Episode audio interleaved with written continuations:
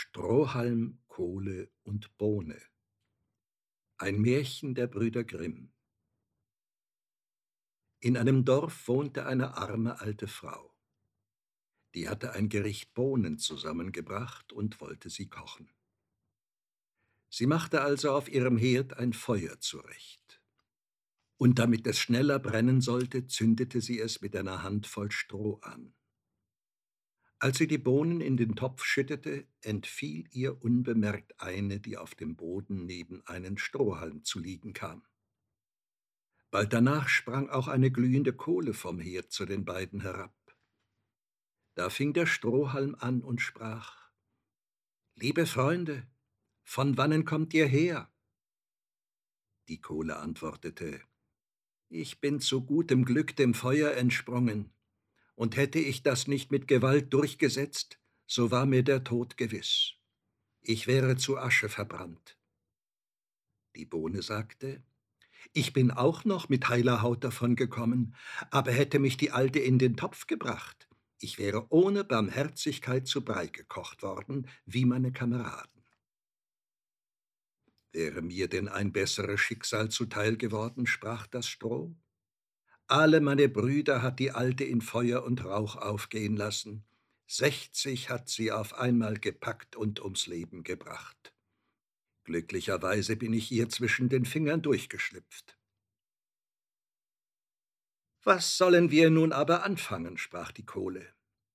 Ich meine, antwortete die Bohne, wenn wir so glücklich dem Tod entronnen sind, so wollen wir uns als gute Gesellen zusammenhalten und, damit uns hier nicht wieder ein neues Unglück ereilt, gemeinschaftlich auswandern und in ein fremdes Land ziehen.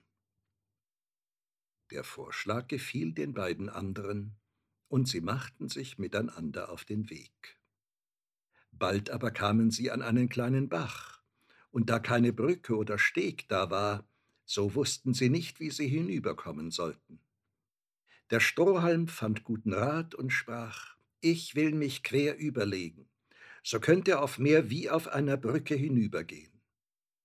Der Strohhalm streckte sich also von einem Ufer zum anderen, und die Kohle, die von hitziger Natur war, trippelte auch ganz keck auf die neu gebaute Brücke.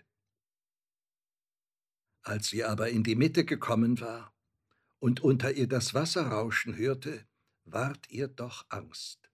Sie blieb stehen und getraute sich nicht weiter. Der Strohhalm aber fing an zu brennen, zerbrach in zwei Stücke und fiel in den Bach. Die Kohle rutschte nach, zischte, wie sie ins Wasser kam, und gab den Geist auf. Die Bohne, die vorsichtigerweise noch auf dem Ufer zurückgeblieben war, musste über die Geschichte lachen, konnte nicht aufhören und lachte so gewaltig, dass sie zerplatzte. Nun war es ebenfalls um sie geschehen, wenn nicht zum guten Glück ein Schneider, der auf der Wanderschaft war, sich an dem Bach ausgeruht hätte. Weil er ein mitleidiges Herz hatte, so holte er Nadel und Zwirn heraus und nähte sie zusammen.